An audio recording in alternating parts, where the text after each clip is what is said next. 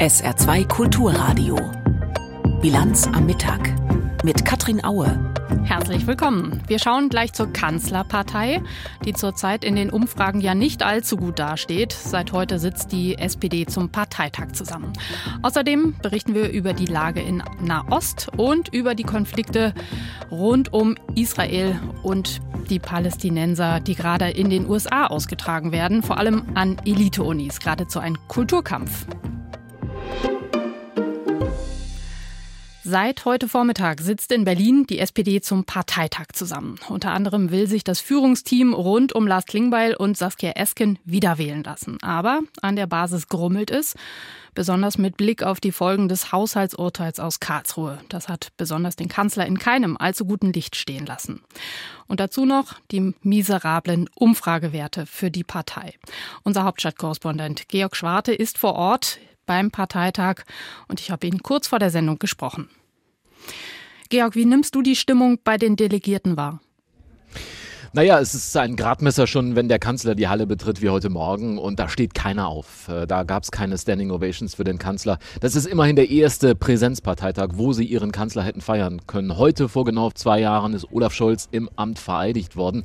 Trotzdem, es rührte sich da erst einmal keine Hand. Malu Dreyer, die äh, Sitzungspräsidentin, die hat dann äh, den Kanzler begrüßt. Wir alle sind froh, dass du unser Bundeskanzler bist. Da gab es dann, naja, ich würde sagen, ein halbes Minütchen freundlichen Applaus. Äh, Malu Dreyer übrigens, die hat dann versucht, auch den Ton zu setzen setzen. Hör mal rein. Blicken wir heute darauf, was wir geschafft haben seit 2019. Und wir haben keinen Grund für Verzagtheit. Wir schauen nach vorne. Wir haben Ziele. Wir haben Kraft. Ja, wir haben Kraft. Wir haben Ziele. Das klingt ein bisschen nach Selbstbeschwörung. Und so wird es heute wahrscheinlich den ganzen Tag weitergehen. Genau. Als nächstes haben dann ja die Parteivorsitzenden Saskia Esken und Lars Klingbeil geredet. Wie haben Sie hm. denn versucht, die Genossinnen und Genossen von Ihrem Kurs irgendwie noch zu überzeugen? Ja, ich habe gerade gesagt, Optimismus, das wird sein. Und genau so kam es dann auch. Der erste Satz von Saskia Esken, äh, der war genau darauf äh, gerichtet. Ich will mit euch über Zuversicht sprechen gerade weil das in diesen Zeiten schwerfällt. Ja, die Menschen brauchen Zuversicht, hat äh, Saskia Esken gesagt. Das ist ja auch übrigens eine Bewerbungsrede von ihr gewesen. Sie, wie auch Lars Klingbeil, der Co-Vorsitzende, wie auch Kevin Kühnert, der Generalsekretär, stellen sich äh, hier in wenigen äh, Stunden dann zur Abstimmung zur Wahl. Und Saskia Esken sagt, auf den Schultern der Menschen, da stapeln sich eben die zahlreichen Krisen. Und da müssen wir auch für Zuversicht sorgen. Mitten in ihrer Rede verlor sie dann quasi ihre Stimme. Da war dann auch wenig Begeisterung im Saal, muss man sagen, bei ihrem Auftritt. Das änderte sich dann schlagartig, als Lars Klingbeil, der zweite Co-Vorsitzende, dann kam, auf die Bühne ging. Der machte dann richtig Stimmung im Saal. Der äh, sprach beispielsweise auch die Opposition an, den Oppositionsführer Friedrich Merz und dann sagte Lars Klingbeil das. Und deswegen, liebe Genossinnen und Genossen, Friedrich von gestern wird niemals die Zukunft unseres Landes sein. Ja, Friedrich von gestern. Äh, das Wort macht hier dann sehr schnell die Runde. Da hat er sicherlich ein Wort des Tages hier schon geschaffen. Friedrich von gestern. Also Lars Klingbeil, der hat hier die Stimmung zumindest verbreitet, die die SPD auch braucht auf diesem Parteitag. Darum geht es nämlich Stimmungsaufhellung. 14 Prozent für die SPD. Mit dieser Zahl sind die hier heute Morgen angereist. Noch eine andere Zahl, dass äh, die Menschen in Deutschland nach dem ARD-Deutschland-Trend nur 20 Prozent mit der Arbeit des Kanzlers zufrieden sind und er dabei sogar hinter der AfD-Chefin Alice Weidel liegt liegt. Das tat den Genossen hier weh. Äh, und das hat auch Lars Klingbeil sicherlich bemerkt. Äh, der beendete seine furiose Rede, so kann man sie nennen, eben mit diesem Satz. Lasst uns keine Angst haben vor all dem, was kommt. Wir wissen, wie man kämpfen kann und wir werden kämpfen, liebe Genossinnen und Genossen. Auf geht's, Glück auf. Ja, Glück auf, Glück auf. Der Kanzler applaudierte auch, der sitzt übrigens in der ersten Reihe, setzt hin und wieder mal seine Brille auf, guckt auf sein Handy. Der hat ja noch eine Haushaltskrise zu regeln nebenbei. Das macht er hier vom Parteitag aus gleich mit. Und morgen um 10 ist dann sein Auftritt, der große Auftritt von Olaf Scholz. Da kommt es dann wirklich drauf an, Hop- oder Top-Moment für auch diesen Kanzler, denn diese Rede, die wird entscheidend sein, auch für die Stimmung und äh, für den Trend, mit dem die Genossen dann von hier aus wieder ins Land gehen und sagen, wir, wir packen das. Du hast es gerade schon genannt, das Haushaltsurteil. Das dürfte ja vielen Genossinnen und Genossen ziemlich schwer im Magen liegen. Dein Eindruck, wird die Parteispitze, wird der Kanzler hier den klaren Auftrag bekommen, die Schuldenbremse zumindest schon mal abzuschaffen, beziehungsweise zu reformieren? informieren? Also es gibt einen Leitantrag und da steht auch drin, Schuldenbremse reformieren. Von abschaffen ist da dann nicht die Rede. Die Jusos gehen da einen Schritt weiter. Die Jusos ohnehin auf Krawall gebürstet. Sie sagen Schuldenbremse weg, sie sagen Mindestlohn rauf auf 15 Euro und sie sagen in Person des äh, Juso-Chefs übrigens auch, wir brauchen hier keinen Moderator. Der meint da den Kanzler. Wir brauchen einen Kanzler, der seine Burg, so hat das ja auf dem Juso-Kongress gesagt, seine Burg überhaupt mal verlassen sollte, das Kanzleramt und gucken sollte, was im Land los ist. Das hat der Olaf Scholz ja auch gefragt, weißt du eigentlich noch, was im Lande passiert? Also, man will kein Kanzlerwahlverein sein, das hat mir Kevin Kühnert, der Generalsekretär, äh, gesagt, auch mit Blick auf Olaf Scholz. Deshalb noch einmal, Haushaltskrise natürlich das große Thema für den Kanzler, aber für ihn ein noch größeres hier auf diesem Parteitag er muss liefern. Morgen die Rede 10 Uhr. Er hat sich sehr viel Redezeit ausbedungen von ähm, der Parteispitze und von der Tagungsordnung äh, Führung hier. Äh, er wird sehr lange reden, 45 äh, Minuten, vielleicht auch 60 Minuten eine Kanzlerrede, danach eine Stunde Aussprache. Und dann wird die SPD ungefähr wissen, wie es weitergeht mit diesem Olaf Scholz, der wie gesagt heute vor genau zwei Jahren ins Amt gewählt worden ist. Unser Hauptstadtkorrespondent Georg Schwarte über die ziemlich durchwachsene Stimmung am ersten Vormittag des SPD-Parteitags in Berlin. Währenddessen erhöht die Union den Druck auf die Bundesregierung, weil immer noch nicht geklärt ist, wie sie nach dem Haushaltsurteil aus Karlsruhe die Bundesfinanzen auf sichere Füße stellen wollen. Jan Zimmermann berichtet. CDU-Generalsekretär Carsten Linnemann forderte Bundeskanzler Olaf Scholz auf, im Bundestag die Vertrauensfrage zu stellen. Verliert er diese, müsse der Kanzler den Weg für Neuwahlen freimachen, sagte Linnemann am Abend im ZDF. SPD-Generalsekretär Kevin Kühnert sagte, er sei sich sicher, dass der Kanzler von allen Teilen der Ampelkoalition das Vertrauen genieße. Neuwahlen würden dem Land weitere Unsicherheit bringen. Der parlamentarische Geschäftsführer der Unionsfraktion, Thorsten Frei, ruft Bundestagspräsidentin Bärbel Baas in einem Brief auf, sich in diese Situation einzuschalten und die Ampel zur Ordnung zu rufen. Der Bundesregierung wirft frei Planlosigkeit und Starrsinn vor. Kritik kommt auch von Wirtschaftsexperten. Sollte sich die Bundesregierung nicht schnell einigen, droht eine Eskalation der Lage, warnt Marcel Fratscher, Präsident des Deutschen Instituts für Wirtschaftsforschung. Der Nachrichtenagentur dpa sagte er, das größte Problem sei nicht die Kürzung von Ausgaben oder Subventionen, sondern ein massiver Vertrauens Vertrauensverlust in die Handlungsfähigkeit der Politik. Seit gestern Abend 22 Uhr wird die Deutsche Bahn bestreikt. Und diesmal sind die Menschen in Deutschland offenbar nicht so wohlwollend mit dem Vorgehen der Gewerkschaft Deutscher Lokomotivführer GDL. Nach einer repräsentativen Umfrage von YouGov haben 59 Prozent der Befragten kein Verständnis für den Warnstreik. Nur 30 Prozent finden ihn nachvollziehbar. Jüngere Menschen zeigen sich demnach etwas nachsichtiger als ältere. Wie der Warnstreik sich zurzeit auswirkt, berichtet Annette Kufner. Die Bahn habe einen Notfahrplan aufgestellt, sagte der Konzernsprecher der Deutschen Bahn Achim Staus. Die Kunden könnten sich darauf verlassen, dass im Fernverkehr etwa 20 Prozent der Züge weiterhin führen. Für diese Fahrten werden laut Bahn längere Züge mit mehr Sitzplätzen eingesetzt, um möglichst viele Menschen an ihr Ziel bringen zu können. Eine Mitfahrt könne aber nicht garantiert werden, so der Bahnsprecher. Das wird nicht reichen, um die Menschen zu befördern, die eigentlich an einem Freitag unterwegs sind Viele Reisende haben die Fahrt auf den gestrigen Tag vorgezogen oder werden zum späteren Zeitpunkt fahren. Auch da versuchen wir, so viele Fahrten wie möglich äh, zu, anzubieten. Aber wir können auch nicht sagen, wie viel das sind. Auch im Nahverkehr, etwa der Berliner S-Bahn, werde es ein sehr reduziertes Fahrangebot geben. Die Notfahrpläne seien hier aber je nach Region unterschiedlich. An der GDL übte Staus scharfe Kritik. Der Streik sei sehr kurzfristig angekündigt worden. Das sei verantwortungslos, so der Konzernsprecher. Die GDL vermiest Millionen von Fahrgästen das Adventswochenende. Und dieser Streik ist auch unkollegial. Denn unsere Mitarbeiterinnen und Mitarbeiter sind zum einen noch damit beschäftigt, den Zugverkehr nach den schweren Auswirkungen des Winterwetters in Süddeutschland wieder in Gang zu bringen.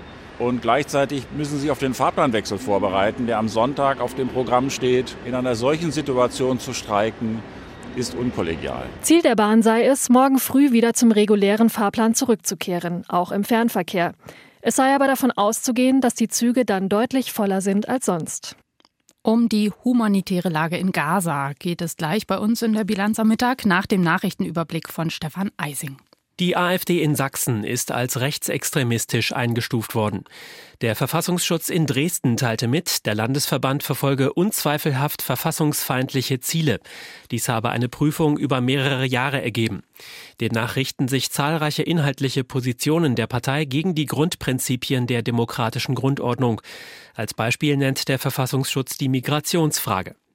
Nach Thüringen und Sachsen-Anhalt ist Sachsen der dritte AfD-Landesverband mit einer rechtsextremistischen Einstufung. Bundeswirtschaftsminister Habeck wird am kommenden Montag in Völklingen erwartet. Das hat der Betriebsrat der Dillinger Hütte mitgeteilt. Habeck wird den Angaben nach an einer Veranstaltung in der Hermann-Neuberger Halle teilnehmen und dort Beschäftigte von Saarstahl und Dillinger treffen. Dabei soll es um mögliche Förderzusagen für den klimaneutralen Umbau der saarländischen Stahlindustrie gehen. Laut Betriebsrat erwartet die saarländische Stahlindustrie bis Weihnachten eine solche Förderzusage des Bundes. Auf dem US-Luftwaffenstützpunkt Rammstein ist das Weltraumstreitkräftekommando Europa in Dienst gestellt worden. Aufgabe der Teilstreitkraft ist es, Aggressionen im und aus dem Kosmos abzuwehren, beispielsweise zum Schutz von Satelliten. Auch soll sie die Interessen der USA im Weltraum schützen. Die Space Force als eigene US-Teilstreitkraft war 2019 vom damaligen US-Präsidenten Trump ins Leben gerufen worden. Die letzte Etappe der Deutschland-Tour der Radprofis endet im kommenden Jahr in Saarbrücken. Das haben die Organisatoren dem SR bestätigt. Die Tour läuft vom 21. bis zum 25. August. Sie ist das wichtigste deutsche Etappenrennen im Straßenradsport. Heute wird sich wieder der Weltsicherheitsrat mit dem Nahostkrieg und der Situation im Gazastreifen beschäftigen. UN-Generalsekretär Guterres hatte darauf gedrängt, die Vereinigten Arabischen Emirate wollen eine neue Resolution mit der Forderung nach einem dauerhaften Waffenstillstand vorlegen. Die aktuelle Lage in Israel und Gaza fasst Julio Segador zusammen. Mehr als 450 Ziele hat Israel nach Angaben seiner Streitkräfte in den vergangenen 24 Stunden beschossen. Immer mehr ins Visier gerät dabei die Stadt Khan Yunis im Süden des schmalen Küstenstreifens. Dort werden wichtige Hamas-Leute vermutet, darunter auch der Chef der Terrororganisation Yahya Sinwar der als der Drahtzieher des verheerenden Angriffs vom 7. Oktober gilt. Auch er befindet sich in einem unterirdischen Tunnel, betont Israels Militärsprecher Daniel Hagari. Wir befinden uns in schweren Kämpfen entlang des gesamten Gazastreifens. Wir kommen schrittweise voran, töten Terroristen, darunter hochrangige Kommandeure, die sich in unterirdischen Tunneln verstecken. Das Militär hat Hunderte von Terrorverdächtigen festgenommen. Viele von ihnen haben sich ergeben. Die intensive Bombardierung der südlichen Hälfte Gazas sorgt dafür, dass immer mehr Menschen die Stadt verlassen, weiter nach Süden Richtung Rafah flüchten. Bilder der Nachrichtenagentur Reuters zeigen die Jenin-Schule in Rafah. Sie ist mit Flüchtlingen überfüllt. Die Klassenräume sind voller Betten, auf denen verletzte Menschen liegen. An den Balkonen hängen Kleider zum Trocknen. Hossam Hassanat sitzt in einem Rollstuhl. Sein Bein ist dick bandagiert, ebenso eine Hand. Die Versorgung mit Lebensmitteln sei das größte Problem, sagt der junge Mann, der in diesem Krieg nach eigenen Angaben bereits 23 Familienmitglieder verloren hat. Was den Mangel an Nahrung angeht, weiß ich nicht, worauf Sie warten. Sollen wir nach und nach verhungern? Als kranker Mensch brauche ich Nahrung. Okay, gut, ich habe meine Familie verloren. Das ist mein Schicksal. Aber was ist mit den Kindern, die wir hier haben? Was ist mit den verletzten Kindern und den verletzten Senioren, die nicht das geringste bisschen Nahrung finden, um sich zu ernähren? Die Versorgungslage ist im gesamten Gazastreifen katastrophal. In der vergangenen Nacht kamen nur 69 Lastwagen mit Hilfslieferungen über den Grenzübergang Rafah nach Gaza. Deutlich weniger als während der Waffenruhe. Dazu kommt, dass die Hilfsgüter aufgrund der starken Bombardierung nur mit Mühe verteilt werden können. Die Lage sei dramatisch, warnt UN-Nothilfekoordinator Martin Griffiths. We do not have a humanitarian operation in southern Gaza that can be called by that name. Wir haben im Süden des Gazastreifens keine humanitäre Hilfsoperation mehr, die diesen Namen verdient. Die militärischen Angriffe im südlichen Gazastreifen sind eine Wiederholung dessen, was im Norden passierte. Es gibt keinen sicheren Ort für die Zivilbevölkerung im südlichen Gazastreifen. Der Süden war der Eckpfeiler des humanitären Plans zum Schutz der Zivilbevölkerung und zur Bereitstellung von Hilfsgütern. Aber ohne einen sicheren Ort liegt dieser Plan in Trümmern. Griffiths und viele andere im Gazastreifen hoffen nun auf eine mögliche Öffnung des israelischen Grenzüberganges Kerem Shalom nach Gaza. Ob allerdings dort die Lkw mit den Hilfslieferungen nur schneller kontrolliert und abgefertigt werden oder ob die Hilfsgüter wirklich durch die Grenze nach Gaza kommen, ist derzeit noch nicht klar. Seit dem Angriff der Hamas auf Israel und seit dem darauffolgenden Krieg Israels gegen die Hamas im Gazastreifen wird Antisemitismus weltweit noch offener ausgelebt. In den sozialen Medien macht zum Beispiel gerade ein Video aus einem Café in den USA die Runde. Eine Frau hat sich beim Barista-Team über antisemitische Graffiti auf der Toilette beschwert. Und als sie später das Klo betreten will, versperrt ihr das Team den Zugang. Einer von ihnen sagt, die Toilette sei Privatgelände und er ergänzt, aber ihr Juden, ihr macht das ja so, dass ihr einfach auf fremdes Privatgelände eindringt und da macht, was ihr wollt, oder? Eine klare Anspielung auf die Territorialkonflikte zwischen Israel und den Palästinensern. Die Kaffeebetreiber haben sich mittlerweile mit einer Entschuldigung zu Wort gemeldet. Ähnliche Konflikte gibt es aber in den USA Land auf, Land ab. Und ganz besonders an den Elite-Unis. Sebastian Hesse berichtet. Lang lebe die Intifada. Sprechchöre wie dieser waren tagelang auf dem Campus der University of Pennsylvania zu hören und nicht nur dort. Die lautstarke Parteinahme für die palästinensische Seite, mancherorts gepaart mit Gewaltandrohungen gegen jüdische Studenten, hatte zuletzt solche Ausmaße angenommen, dass das Bildungsministerium in Washington Ermittlungen einleitete und der Bildungsausschuss im Kongress die Präsidentinnen von drei Elite-Unis vorlud verstößt der Aufruf zum Völkermord an Juden gegen den Verhaltenskodex ihrer Uni, so die immer wieder gestellte Frage bei dem Hearing. At Harvard, does calling for the genocide of Jews violate Harvard's rules of bullying and harassment? Yes or no? It can be, depending on the context. Das könnte sein, hängt aber vom Kontext ab, so die Antwort der Harvard-Präsidentin Claudine Gay. Mit ähnlicher Formulierung antwortete auch ihre Kollegin der Ivy League Uni von Pennsylvania, Liz McGill. Als partout keine simple Ja-Nein-Antwort zu haben war, platzte der republikanischen Abgeordneten Elise Stefanik der Kragen. Again, it depends on the context. It does not depend on the context. The answer is yes, and this is why you should resign. Sie sollten zurücktreten, weil die Antwort hier Ja heißen muss, so Stefanik. Die Anhörung am Dienstag war schlagzeilenträchtig und provozierte zahlreiche Reaktionen. Sogar der Ehemann von Vizepräsidentin Kamala Harris, Doug Emhoff, meldete sich zu Wort. We've seen the presidents of some of our most elite universities literally unable to denounce calling for the genocide of Jews as anti-Semitic. Die Weigerung, Völkermorddrohungen an Juden antisemitisch zu nennen, ist nicht akzeptabel, ein Mangel an moralischer Klarheit. That lack of moral clarity is simply unacceptable. Am heftigsten steht unterdessen die Präsidentin von UPenn, der University of Pennsylvania, Liz McGill, im Kreuzfeuer der Kritik. Auch der Gouverneur des Bundesstaates, Josh Shapiro, ein linker Demokrat, schüttelt den Kopf über den Mangel an deutlicher Distanzierung. It shouldn't be hard, and there should be no nuance to that. She needed to give a one-word answer, and she failed to meet that test. Das sollte doch nicht so schwer sein, und da darf es auch keine Nuancen geben, so der Gouverneur. Ein einziges Wort hätte ausgereicht.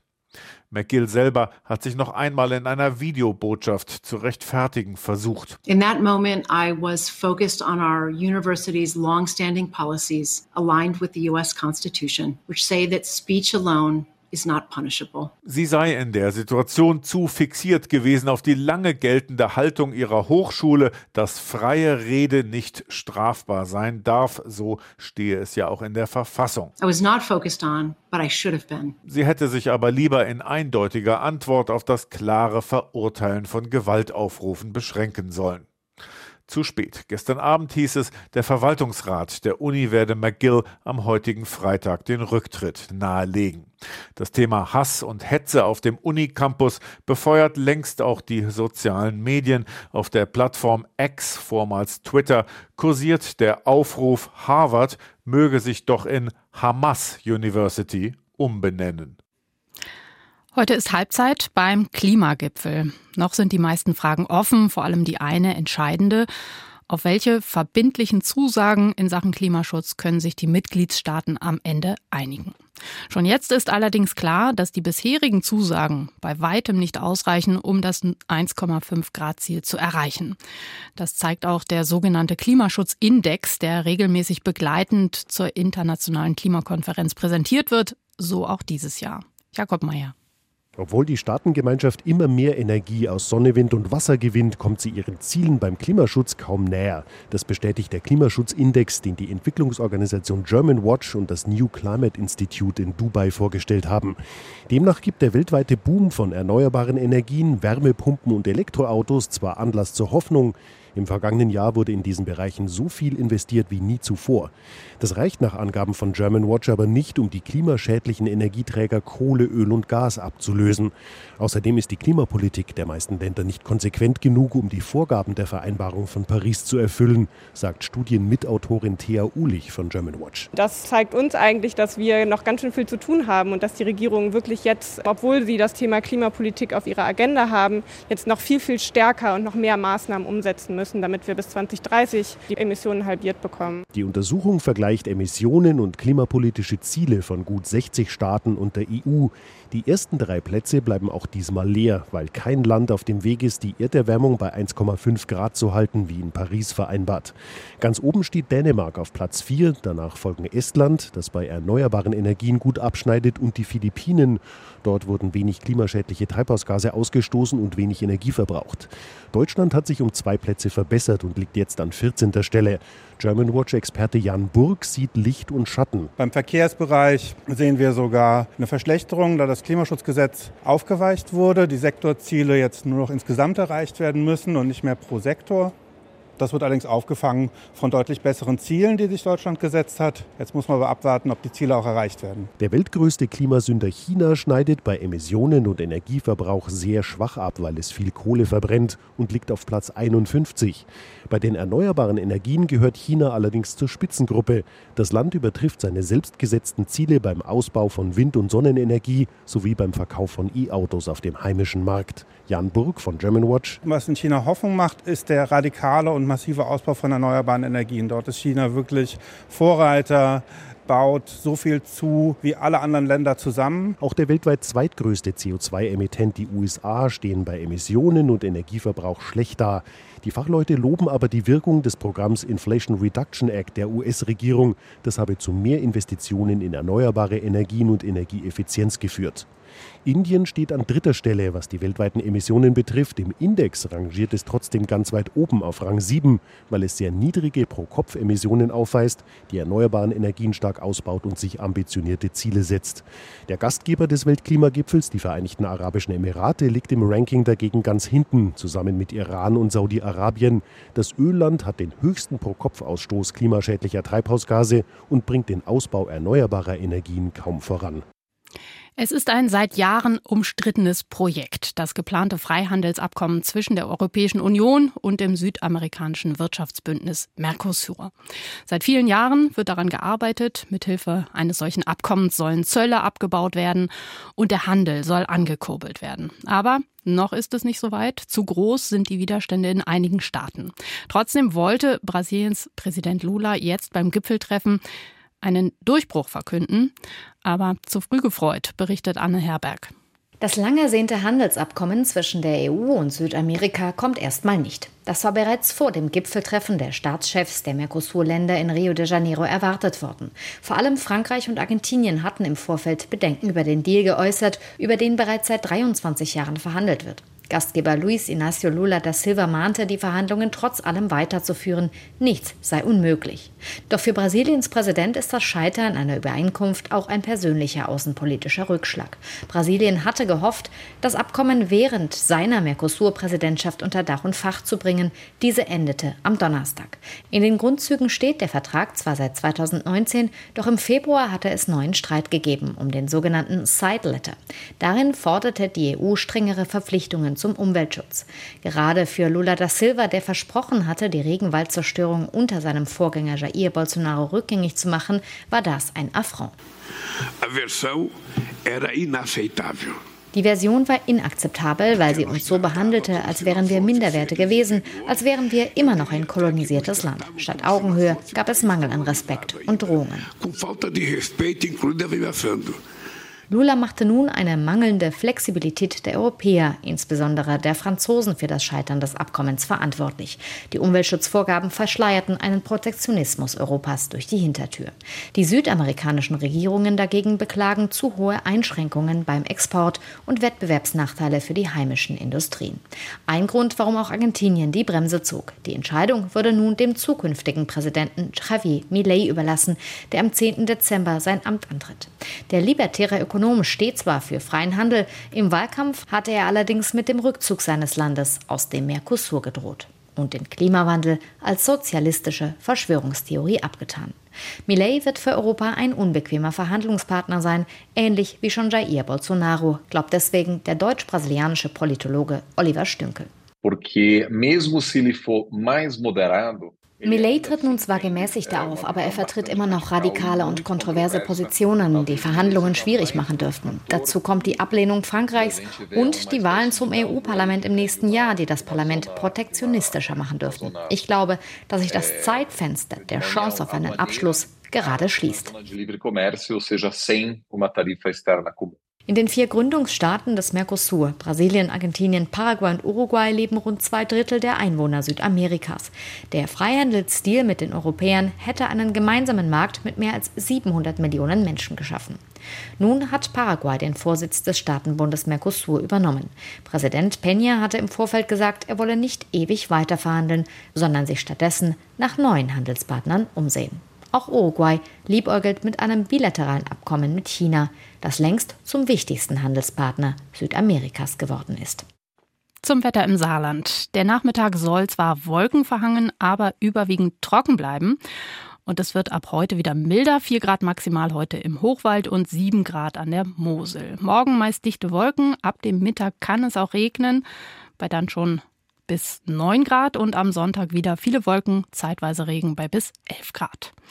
Das war die Bilanz am Mittag. Wenn Sie unsere Sendung nachhören möchten, geht das gleich online in unserem Podcast, den Sie auf sa2.de finden. Hier folgt jetzt die internationale Presseschau und dann begrüßt Sie Sally Charel-Delin für den Nachmittag. Mein Name ist Katrin Aue. Ich danke sehr herzlich für Ihr Interesse. Tschüss. SR2 Kulturradio Auslandspresseschau. Die französische Zeitung Le Figaro kommentiert die stockende Unterstützung der Ukraine durch ihre westlichen Partner. Leise und beunruhigend kündigt sich die Niederlage der Ukraine an. Der US-Kongress hat erneut ein Hilfspaket für die Ukraine aufgeschoben. Europa ist nicht viel besser dran, da der ungarische Premierminister Orban eine Aufstockung der Unterstützung für die Ukraine blockiert. So könnten der Ukraine bald die Waffen und die Munition ausgehen. Auch wenn westliche Politiker es bestreiten, so ist seit geraumer Zeit offensichtlich, dass ihre Unterstützung nicht mit ihren erklärten Interessen übereinstimmt. Wenn Ex-US-Präsident Trump in einem Jahr wieder ins Weiße Haus einziehen sollte, könnte diese Inkohärenz ihm dabei helfen, den Konflikt innerhalb von 24 Stunden zu lösen, und zwar mit Putins Hilfe, wie er bereits angekündigt hatte. Auch die Tageszeitung Pravda aus der Slowakei vermisst ein entschiedenes Vorgehen des Westens. Den Ukrainern fehlt es noch immer an Munition und Entminungstechnik. Obwohl Waffenlieferungen aus EU und USA ins Land strömen, reichen sie nur dafür, die Front zu halten, aber nicht für einen Sieg. Moskau betrachtet die unzureichenden Lieferungen als seinen Sieg und Versagen des Westens. Der Westen sollte sich daher endlich entscheiden, ob er weiter einen Stellungskrieg unterstützt oder sich einen wirklichen Sieg der Ukraine gegen den russischen Aggressor wünscht. Die spanische Zeitung El Mundo mahnt, innenpolitische Ziele nicht mit der Ukraine-Hilfe zu vermischen. Weder Europa noch die USA dürfen zulassen, dass die Ukraine zu einem eingefrorenen Konflikt wird. Am augenscheinlichsten ist die Lage in den USA, wo der Kongress neue Hilfsgelder blockiert. Die Gründe sind innenpolitisch. Die Republikaner fordern, dass Präsident Biden im Gegenzug für neue Hilfen seine Einwanderungspolitik verschärft. Aber der Krieg, in dem es um die Sicherheit Europas und der freien Welt sowie um die Verteidigung der Demokratie geht, darf nicht zur Verhandlungsmasse interner politischer Konflikte werden. Das waren Auszüge aus Kommentaren der internationalen Presse, zusammengestellt von Tarek Yusbashi.